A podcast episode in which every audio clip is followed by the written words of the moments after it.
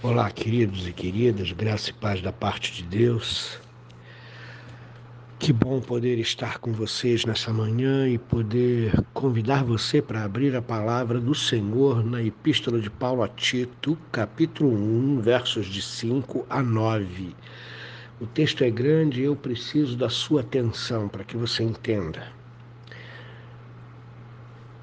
Por esta causa, te deixei em Creta para que pusesses em ordem as coisas restantes, bem como em cada, igre... em cada cidade constituísseis presbíteros, conforme te prescrevi.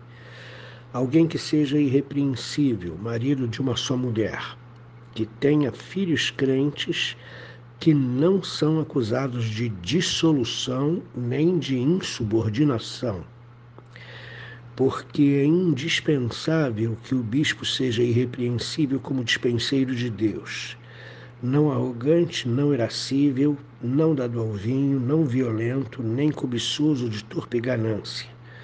Antes, hospitaleiro, amigo do bem, sóbrio, justo, piedoso, que tenha domínio de si, apegado à palavra da verdade, que é segundo a doutrina, de modo que tenha poder tanto para exortar pelo reto ensino, como para convencer os que o contradizem. Repare, queridos, reparem, por favor. A razão pela qual Paulo deixa Tito em Creta é que as recentes eh, eh, criada, as recém-criadas igrejas em Creta, elas precisavam de organização, elas precisavam de uma liderança que as organizasse a fim de que elas pudessem funcionar sozinhas, sem o auxílio do, de Paulo, sem o auxílio dos missionários. A igreja deve ser independente e para isso a igreja precisa de liderança correta. Irmãos, nós hoje sofremos porque a igreja brasileira, em grande parte da igreja brasileira, existe uma liderança não correta. E o que Paulo exorta a Tito aqui é para que ele faça a implantação de presbíteros na igreja e ele tem cuidado de dizer para Tito que esses presbíteros precisam ser desta forma uma liderança correta para liderar a igreja.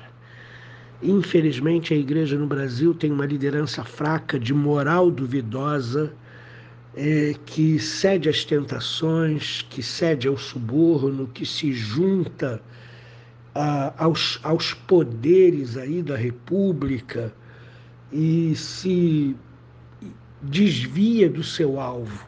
Precisamos de uma liderança correta. Agora, a questão aqui é que liderança correta é essa? A corretude que Paulo fala é no comportamento e na família especificamente. Se você perceber a lista que Paulo deixa para Tito e direciona Tito é para que esse presbítero, esse líder, ele seja correto no seu comportamento. Reparem que ele começa dizendo que ele precisa ser correto na família. Olha a importância da família na visão bíblica de liderança. A primeira coisa que Paulo diz é que ele tem que ser marido de uma só mulher. Ele não pode ser adúltero, ele não pode ser uma pessoa que hoje está com a sua esposa e amanhã está cobiçando outras mulheres. Ele tem que ser marido de uma só mulher, ele tem que trilhar um caminho fiel do lado da sua esposa, da esposa da sua mocidade ele tem de ter filhos crentes. E isso é um grande desafio, porque ser fiel à sua esposa e ser um bom marido depende só da pessoa.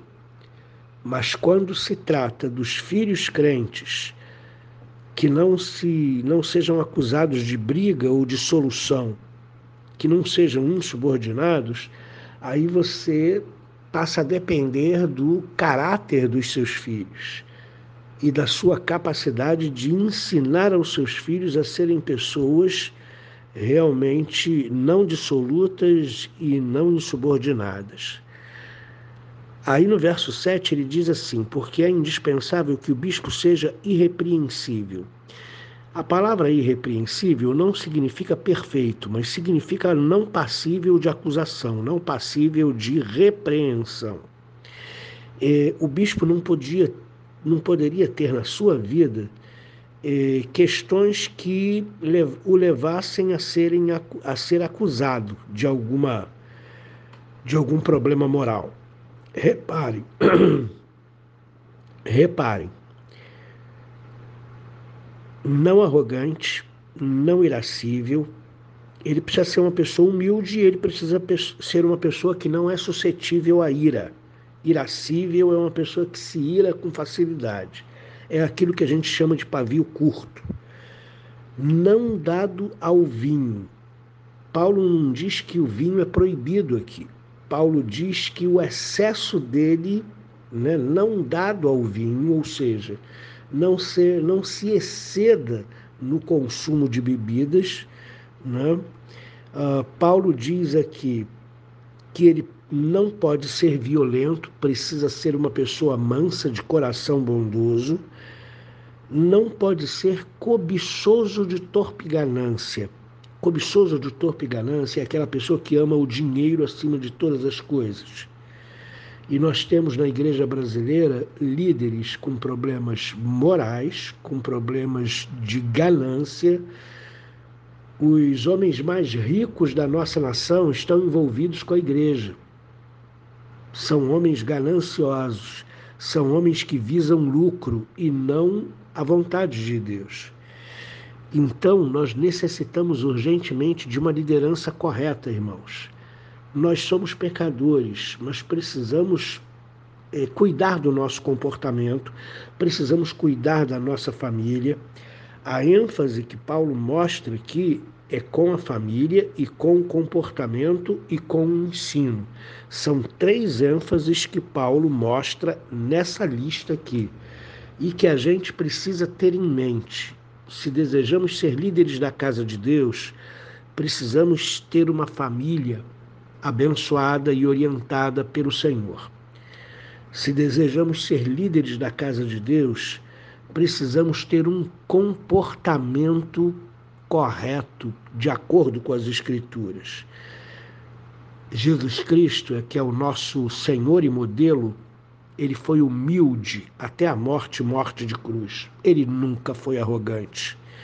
Então o líder precisa seguir a Jesus Cristo.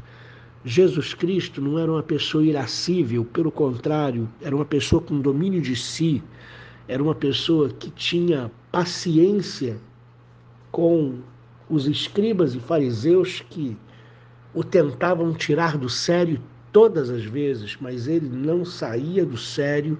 Ele era uma pessoa com domínio de si, ele sabia ser enérgico quando precisava, ele sabia ser misericordioso quando precisava, totalmente equilibrado.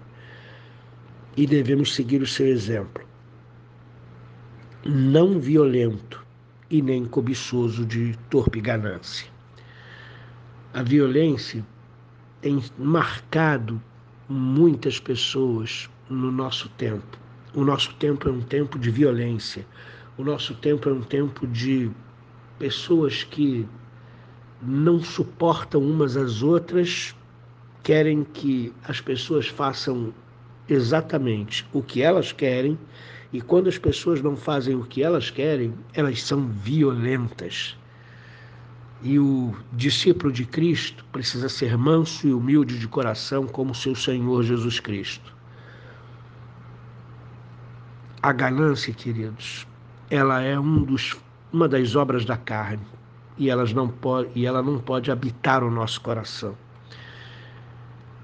Dinheiro é necessário e bom, mas o amor ao dinheiro é a raiz de todos os males e derrota a nossa vida e nos afasta de Deus. Aí depois ele diz que o bispo deve ser hospitaleiro, amigo do bem, sóbrio, justo, piedoso, que tenha domínio de si. Então, duas preocupações primeiras de Paulo. A família do líder precisa ser uma família cristã e abençoada. Segunda preocupação de Paulo, o líder precisa ter um comportamento que seja fruto da sua comunhão com Deus, que seja fruto da sua fé. Em terceiro lugar, o líder precisa ser apto para ensinar. Olha aí o verso 9. Apegado à palavra fiel, que é segundo a doutrina, de modo que tenha poder, tanto para exortar pelo reto ensino, quanto para convencer os que o contradizem. É fundamental que o líder, que o presbítero seja apto para ensinar com autoridade espiritual e a autoridade espiritual vem da sua vida, vem do seu da sua vida no altar do Senhor, que transforma o seu comportamento, que transforma as suas atitudes e pensamentos. Ele precisa ser apto para ensinar no sentido de ter conhecimento para transmitir e ele precisa é, ter a capacidade de exortar aqueles que andam no erro e ter, e ter capacidade de persuasão para corrigir aqueles que contradizem o seu ensino. Reparem, não é só ensinar o reto caminho, mas é também ser apto e capaz para corrigir e responder aos questionamentos daqueles que não andam no reto caminho e querem viver de acordo com a sua própria vida. Família, mudança de vida que vem de um relacionamento com Deus, que procede de um relacionamento íntimo com Deus, e habilidade para ensinar são as três ênfases que Paulo coloca aqui. Deus abençoe a sua vida nessa terça-feira. Cuide da sua casa, cuide dos seus filhos, seja um marido amoroso para sua esposa, seja uma esposa amorosa e cuidadora para o seu marido. Cuide da sua vida. Tenha uma vida transformada que procede de um íntimo relacionamento com o Senhor Jesus e se prepare para ensinar, seja apto para ensinar. Seja tão bom no ensino que consiga convencer os que te contradizem. Amém. Querido Senhor, levanta líderes capazes na nossa igreja.